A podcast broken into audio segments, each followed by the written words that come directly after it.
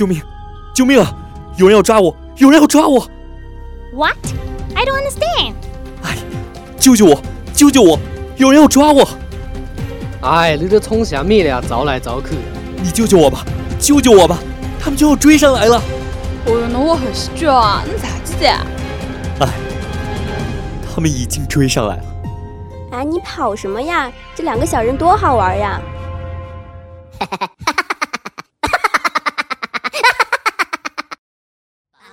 终于追上你了，跟我们走吧，我亲爱的听众朋友，欢迎来到影音实验室。I'm Doctor Music, I'm Doctor Movie，我们都是好人。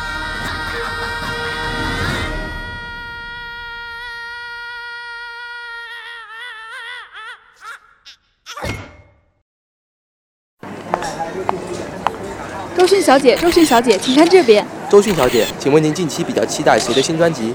周迅小姐，周迅小姐，请问您有男朋友吗？周迅小姐，请问您对现在的华语电影市场有什么看法？周迅小姐，周迅小姐，周迅小姐，周迅小姐，周迅小姐。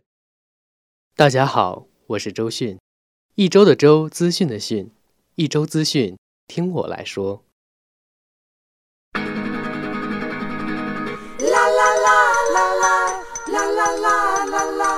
啦啦啦啦啦啦啦啦啦啦啦啦啦啦啦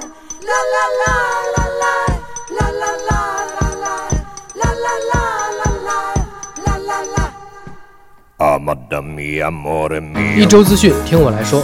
大家好，我是周迅小姐。日本国宝级歌手宇多田光携手里约奥运会闭幕式东京八分钟的音乐总监追名林檎合作了一首《拉拉链歌》，中文译名《只有两小时的假期》。暌违八年的宇多田光如今已为人母，粉丝们纷纷发声：光光的奶粉钱由我们来守护。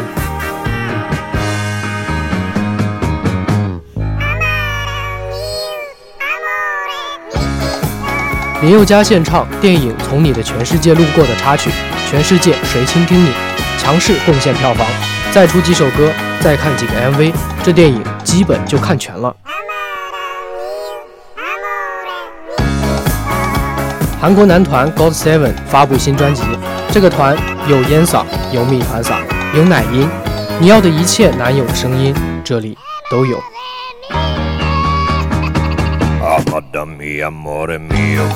流水的网红，铁打的伊森，陈奕迅推出国语单曲《I Do》，你愿意一直爱伊森吗？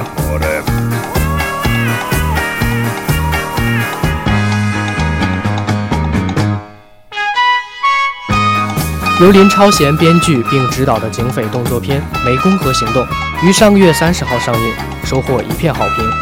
电影改编自幺零五湄公河大案，不同于以往的主角对 BOSS。这是一场实打实的军事化行动，趁着还没下线，赶紧去支持一下中国式英雄主义电影。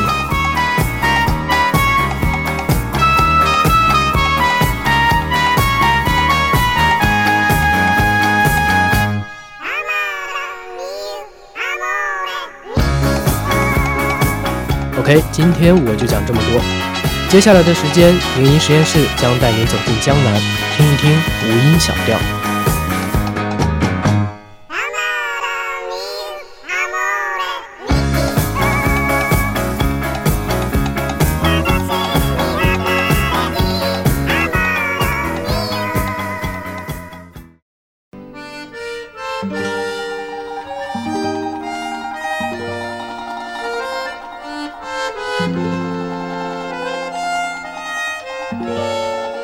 今天，周日，是旅行的第三百六十五天了。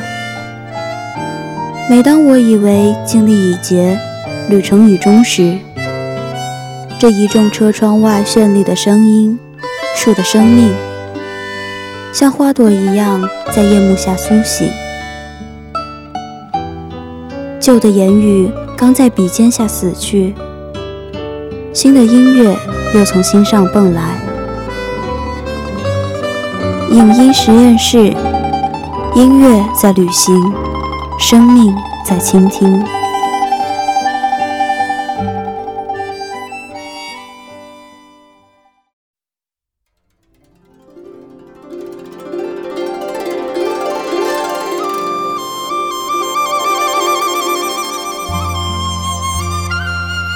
茅檐低小溪上青青草。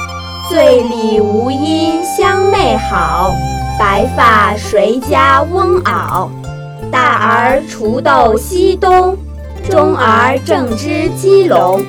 最喜小儿无赖，溪头卧剥莲蓬。春风吹，春意归，大豆姐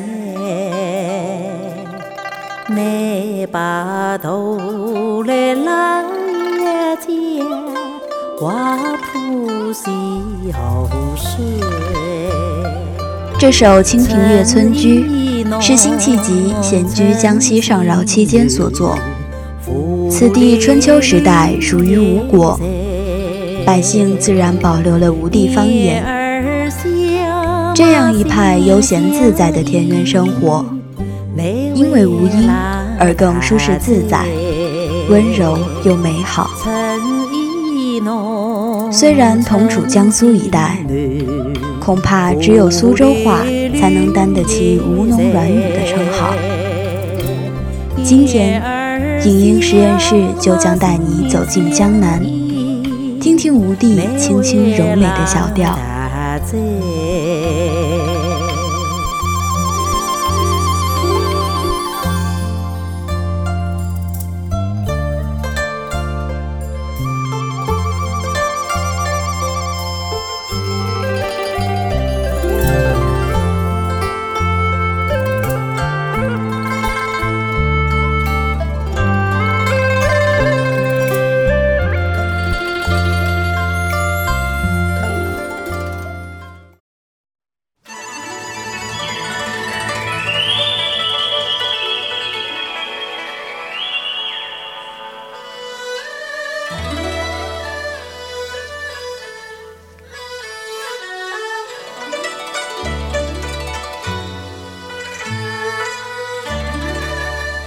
本溯源，最早的无音小调应是自明朝就诞生的昆曲。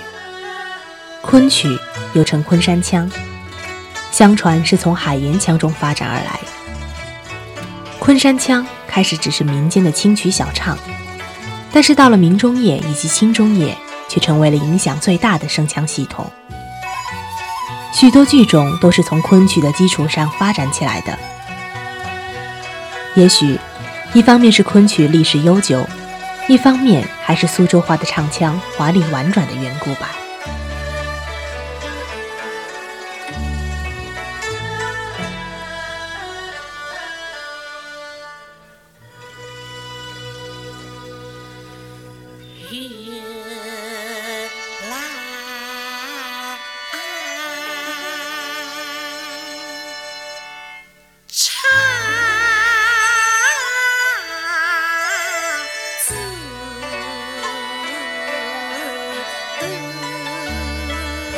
我们讲到昆曲，不能不提的是戏曲《牡丹亭》。据说汤显祖在梦中遇见一位穿着梅花襦裙的女子，醒后便创作了《牡丹亭》一出戏。戏中杜丽娘对柳梦梅“情不知所起，一往而生，生者可以死，死者可以生”的爱情，成为封建时代闺秀们置身于深宅大院的憧憬。这种对爱情的美好期盼。即使跨越时间的洪流，也不会有丝毫改变。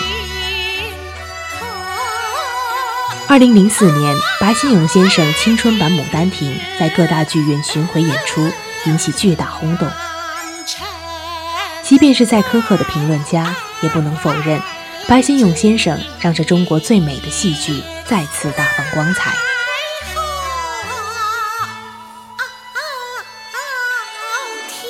青春版《牡丹亭》大获成功之余，人们也在思考，为什么偏偏白先勇版可以走向成功？我也曾为此辗转反侧，后来突然发现，秘诀正是这“青春”二字。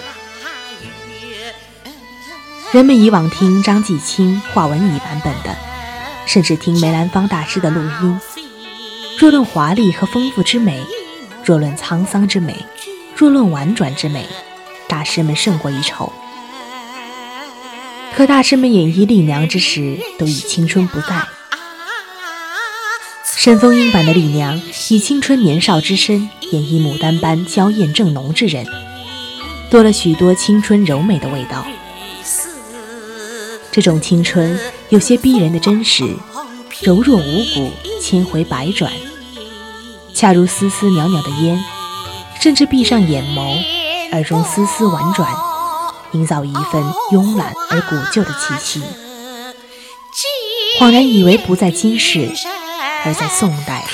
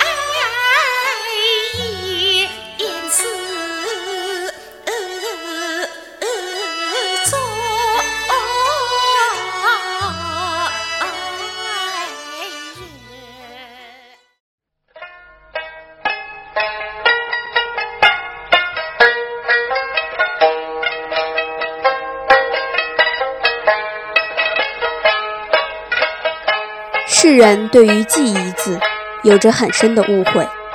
现代“记”一字在文化意义上的解读，与古汉语有着本质上的区别。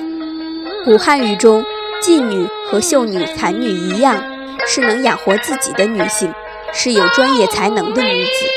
因此，当我说秦淮八艳其实都是昆曲演员，你也就不会感到太震惊了。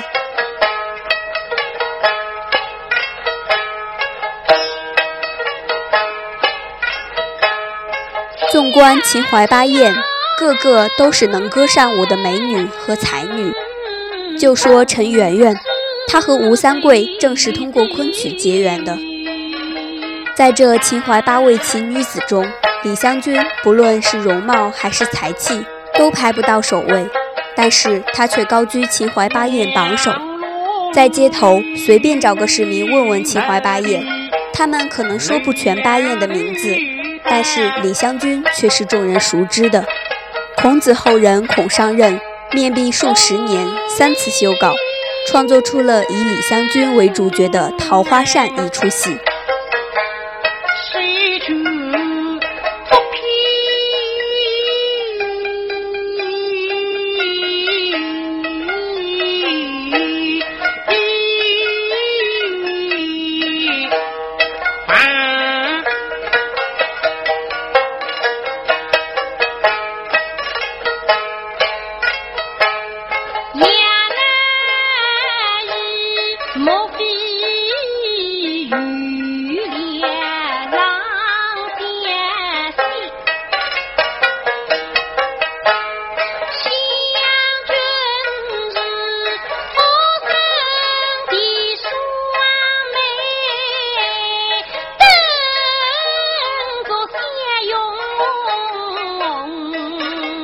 若说李香君和别的艺妓有什么区别，应该就是她对与恋人侯方域的爱情坚贞不屈。在明末清初的动乱年代里，国仇家恨亦十分坚定吧。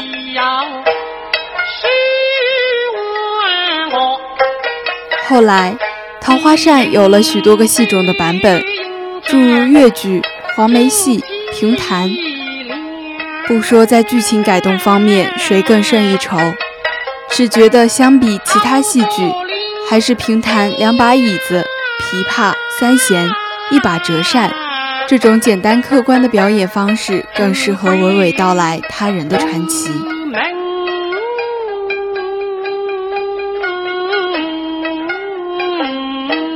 听评弹还是更适合雨天，坐在茶楼里。点一杯西湖龙井，静静观看琵琶和三弦一拨一弹织出的音符，而这些音符又构成历史的漩涡，将你扯进那些遥远的年代。先生缓缓唱着苏州方言，一字的余音未尽，还在空中打着卷儿，下一字的起音就唱了出来，字字音音袅袅不绝，正如镂空窗棂外连绵的梅雨气味，那么温柔安静。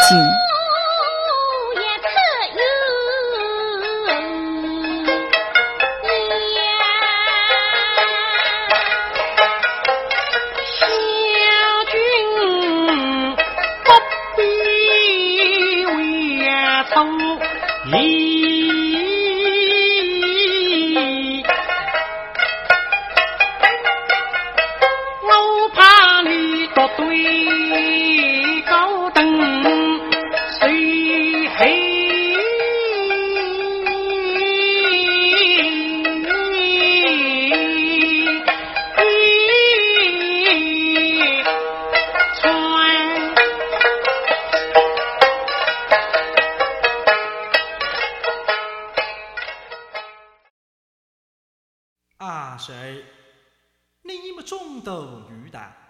你家姑父他是不应该啊！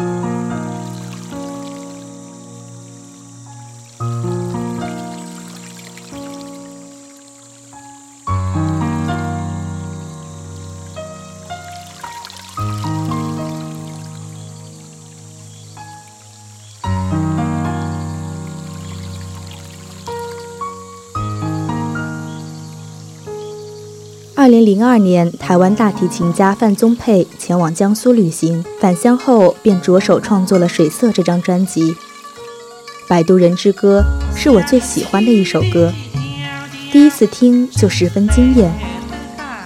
曲子中悠然道唱的是苏州评弹珍珠塔，其中不只有着评弹特有的琵琶、三弦琴，而大提琴、钢琴等西洋乐器也跨界融入其中。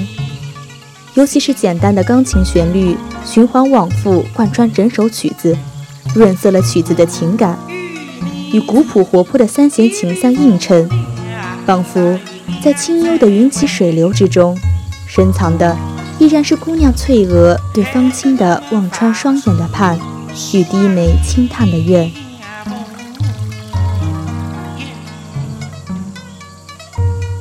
一个细雨绵绵的江南之地。多情女子与摆渡船夫，青石板路与傻愣愣的飞鸟，划桨和暮霭，湿润的空气和傍晚的夕阳，都毫无遗漏地一一呈现。你甚至不用闭上眼睛，就仿佛背手立于江南的一座桥上，眼前就是歌曲中的水乡。那暮色里的水面起了涟漪，水波向前一下。推一下，有风拂过来。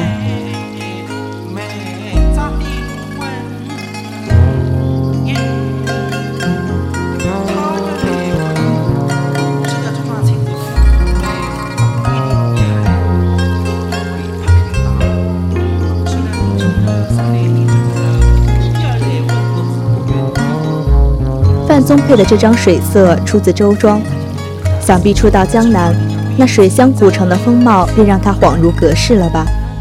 这个音乐鬼才，把发源自三百多年前的东方评弹，以让人惊叹的姿态融合在西方作曲里，成了让时空错置、让心情漂流的奇幻音色。这是个时间和空间交错，人和光阴都不愠不火的老地方。一方水土一回曲。一抹水色一方人，也只有写意江南能孕育这醉人的无语，也只有无语的吟唱才能描绘这音乐里的水乡。